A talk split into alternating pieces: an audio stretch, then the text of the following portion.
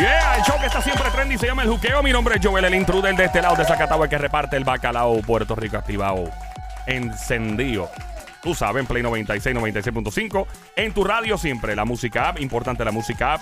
El show donde siempre aprendes algo cada 15 minutos, siempre trendy, la joda inteligente, el show del pueblo, la voz del pueblo en el aire que más regala. Entonces, nosotros, como en Puerto Rico, el deporte nacional es la política, obviamente, obviamente. Eh, nos gustaría que tú te metas en esto. ¿Sabes cómo? Eh, Esto es bien fácil. Este es el, este es el politiqueo del juqueo. Sí, politiqueo de juqueo. Y nada más y nada menos que el protagonista de este segmento se llama Jorge Schmidt, es catedrático, profesor de ciencias políticas de la Universidad de Mayagüez. Bienvenido. Fuerte el aplauso para el profesor Jorge Schmidt, que. Gracias, don Mario. Bienvenido, profe. Hola, hola, bienvenidos, bienvenidos a la Universidad del Oh, Juqueo. oh. Ahí está. Eh, profesor, y recuerda, quien esté en línea que quiera llamar al 787-622-9650, está bienvenido o bienvenida a hacerlo. 787-622-9650. Ok, profesor, eh, sale una noticia en el día de hoy de explica por qué la gobernadora Wanda Vázquez todavía no ha votado jefe de agencia. El análisis político, obviamente suyo, no, nos interesa mucho. Dice que Wanda Vázquez eh, explicó que por qué no ha despedido y dice, estamos evaluando a todos los funcionarios, dice ella. El pueblo sabe que yo estoy haciendo la evaluación. No es fácil, dice ella. Indicó que cuando asumió la gobernación, los secretarios estaban ante gestiones críticas y ante la toma de determinaciones fiscales y de procedimientos en el gobierno federal. Dice ella, y cito, yo no puedo cambiar la memoria institucional de una agencia en perjurio, eh, en perjuicio, mejor dicho, del pueblo de Puerto Rico. Eh, para mí, la prioridad era estabilizar el gobierno, estabilizar las finanzas, las necesidades del pueblo y entonces tomar una determinación sobre los jefes de agencia. Si yo saco jefes de agencia sin tomar en consideración las necesidades, sería una irresponsabilidad de mi parte porque pondría la agencia en peligro de tomar una determinación importante por sacar a un jefe de agencia. Básicamente que no, cree, no quiere crear eh, inestabilidad. Eso, eso es lo que está implicando ella. Eso es lo que, ¿qué usted cree al respecto?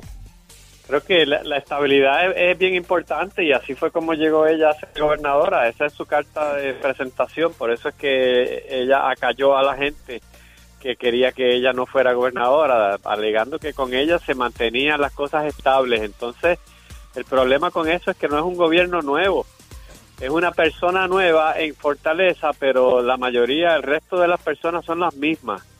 Eso quizás se puede entender la primera semana, primeras dos, tres, cuatro semanas, pero ya pasó el mes. Entonces ya ella, habiendo sido parte de ese gobierno, no es que ella llegó de afuera, de momento se encontró, déjame ver cómo funciona esto. Ella era parte de esa administración hace tiempo. Así que ella iba a reuniones de gabinete, conocía a la gente, no es, no viene, no es completamente ajena. Entonces, el haber dejado a todo el mundo en sus posiciones, pues es, es, es un poquito decepcionante. Está bien que no tiene que, son 130 agencias, pues está bien, no va a votar a 130 personas, pero tiene que, pero hay unas partes, unas personas clave alrededor de ella que sí debían, ella debía haber sacado. Ok, so de- del saque, o sea, comenzando, debió haber eh, básicamente eh, destituido a esas personas y automáticamente ya poner a otras y asignar a otras inmediatamente luego de asumir su, ¿verdad? El mandato.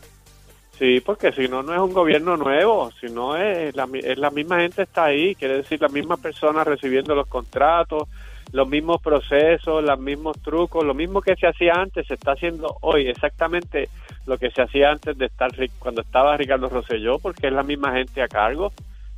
Ok. Entonces no está cambiando, no- es decepcionante que no, porque no está cambiando las cosas. Ella dice que es importante que haya una persona ahí, una memoria institucional, pero también hay una forma de hacer las cosas que se mantienen intactas. ok, so básicamente usted cree que entonces esto fue para estabilizar el gobierno. ¿No cree que eventualmente tiene todavía varios meses? O sea, las elecciones son en el 2020 de noviembre. eh, queda aproximadamente un año y dos meses. ¿No cree que en ese tiempo entonces ahí ella comience a tomar acción? Tal vez en... Bueno, pero Ya. ya. tiene que empezar ya, porque tiene que empezar ya, porque esto no espera. Déjame ponerte un ejemplo. Si Julia Keller fuera todavía secretaria de Educación, estaría allí.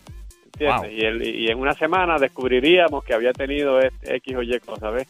Tiene gente allí, todavía no, no, no, han, no han venido todos los arrestos. No ha hecho nada con el con el con lo- los- los posibles delitos del chat. Eso se, se olvidó no, no ha hecho nada con, eh, con todos los alegatos que hizo Raúl Maldonado sobre Hacienda, que eran cosas bien serias. De eso no ha pasado más nada.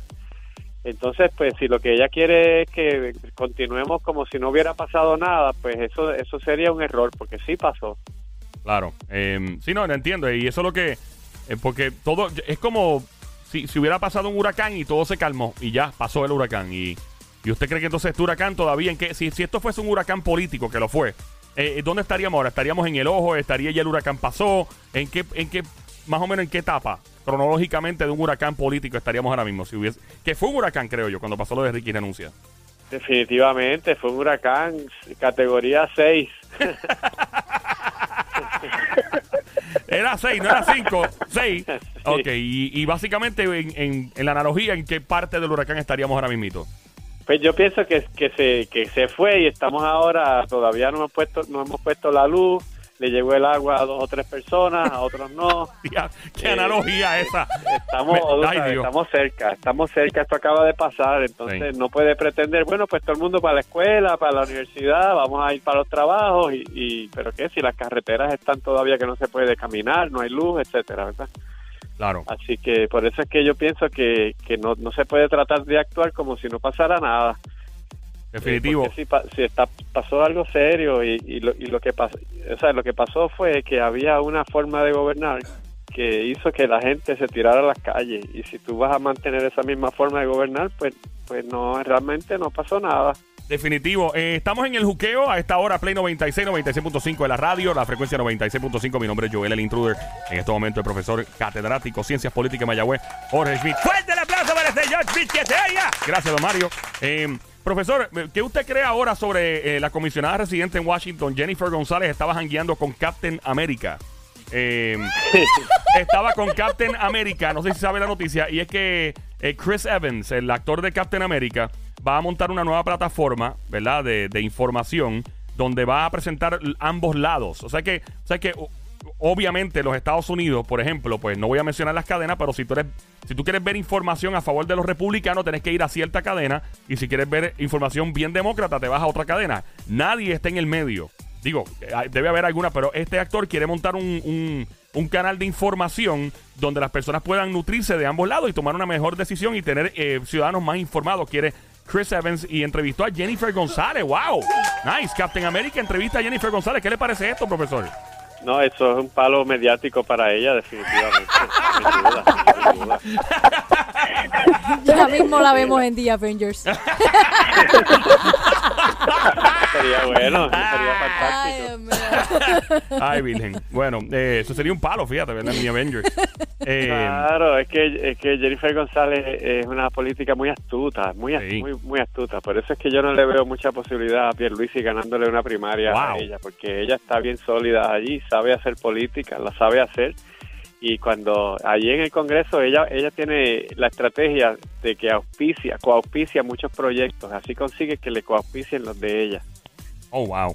Eh, es muy estratega, muy oye, estratega, sí. así que eso, No eso todo el el que le consiguió eso se la comió. el No todo el mundo tiene la oportunidad de entrevistarse con Captain America. no, es increíble. o sea, Eso de verdad no, que- Yo, yo, ¿sabes? Mira, Cuando tú le... A ti te gustaría, ¿verdad? Definitivamente. Ella, mira, profe, le gustaría con, le gustaría con Captain America, con Thor, con Aquaman, con Iron Man. Ay, Virgen, mira, Ay, eh, eh, yo digo, no, o sea, porque cuando tú le dices a un hombre que tiene mucha experiencia y que lleva, ¿verdad? Tú le dices un zorro viejo, obviamente una dama no se le debe llamar zorra vieja, sería un insulto, creo yo. Eh, Sí. Pero en este caso ya tiene un, un, tiene, tiene mucha, mucha experiencia, lleva muchos años en la política. Otra pregunta, le- tal vez le parezca tonta, pero la tengo que hacer. El otro día yo estaba jangueando en una famosa panadería eh, del área metro, donde pues estuvo una vez eh, Barack Obama se reunió con Alejandro García Padilla. Entonces, al- yo andaba con alguien y me dice, pero ven acá, no entiendo una, una pregunta. Me dice la persona, la persona está bien ignorante con la política. Eh, yo me imagino la contestación, espero haber dicho la contestación correcta. Yo no voy a decir cuál yo dije, prefiero que el profesor la diga primero a ver si la pega o no. Pero yo, le- vamos a ver si le pregunto a usted primero, ¿por qué en aquel momento, y me estoy remontando a muchos años atrás, Barack Obama, el presidente de los Estados Unidos, quien es demócrata, se reunió con Alejandro García Padilla, quien es popular, y no se reunió con el entonces gobernador que era eh, Fortuño, Luis Fortuño, eh, quien es PNP, y obviamente los PNP pues, se sabe que están a favor de la estadidad, contrario al Partido Popular Democrático, pues, que quiere el, el Commonwealth, o sea, el Estado Libre Asociado. ¿Por qué él optó reunirse con Alejandro García Padilla en ese entonces y no con Luis Fortuño, que era del PNP? porque allá García Padilla era demócrata y Fortuño era republicano y Fortuño había hecho, hacía, le ayudaba a hacer campaña a los oponentes de Barack Obama en las elecciones presidenciales, a los republicanos en Estados Unidos. la pegué. Eh, entonces, ahora siguiendo esta pregunta, ¿qué tipo de presidente le conviene a los Estados Unidos, o sea, nos conviene como puertorriqueños aquí en la isla tener en los Estados Unidos para que las cosas les, fluyan mejor aquí en la isla? Pues nos conviene un presidente que no nos discrimine, que nos considere seres humanos iguales, eh, que, que, que, se dé cuenta del problema de democracia y de colonialismo que hay en Puerto Rico y que coja en serio este asunto. Hasta ahora ni demócratas ni republicanos lo han hecho, de coger en serio resolver este tema para eh, permanentemente. Ninguno realmente lo ha hecho. Eso sería bien importante y necesitamos a alguien que tenga realmente que tenga compasión y que se dé cuenta que estamos pasando por unos momentos, unos años eh, muy, muy, muy críticos, muy duros para nos, para todo el mundo en Puerto Rico y que tenga esa empatía de, darse cuenta que tiene mucho poder y puede hacer mucho bien y el que tenemos ahora usa ese poder para hacernos mal yo no sé de qué, de qué otra manera nos va, nos, va a hacer daño Donald Trump. Ahí, wow. Profe, de verdad, gracias un millón por, por su tiempo y por estar con nosotros siempre. Redes sociales, ¿dónde nos encontramos para seguir aprendiendo? Me encuentran en Analista de Política en Facebook y en Analista de Política en Twitter. Ahí está. Fuerte el aplauso para el profesor Jorge Viqueseya. Gracias, don Mario. El Juqueo Play 96 está escuchando a Joel en Intruder. Check it out. Come on.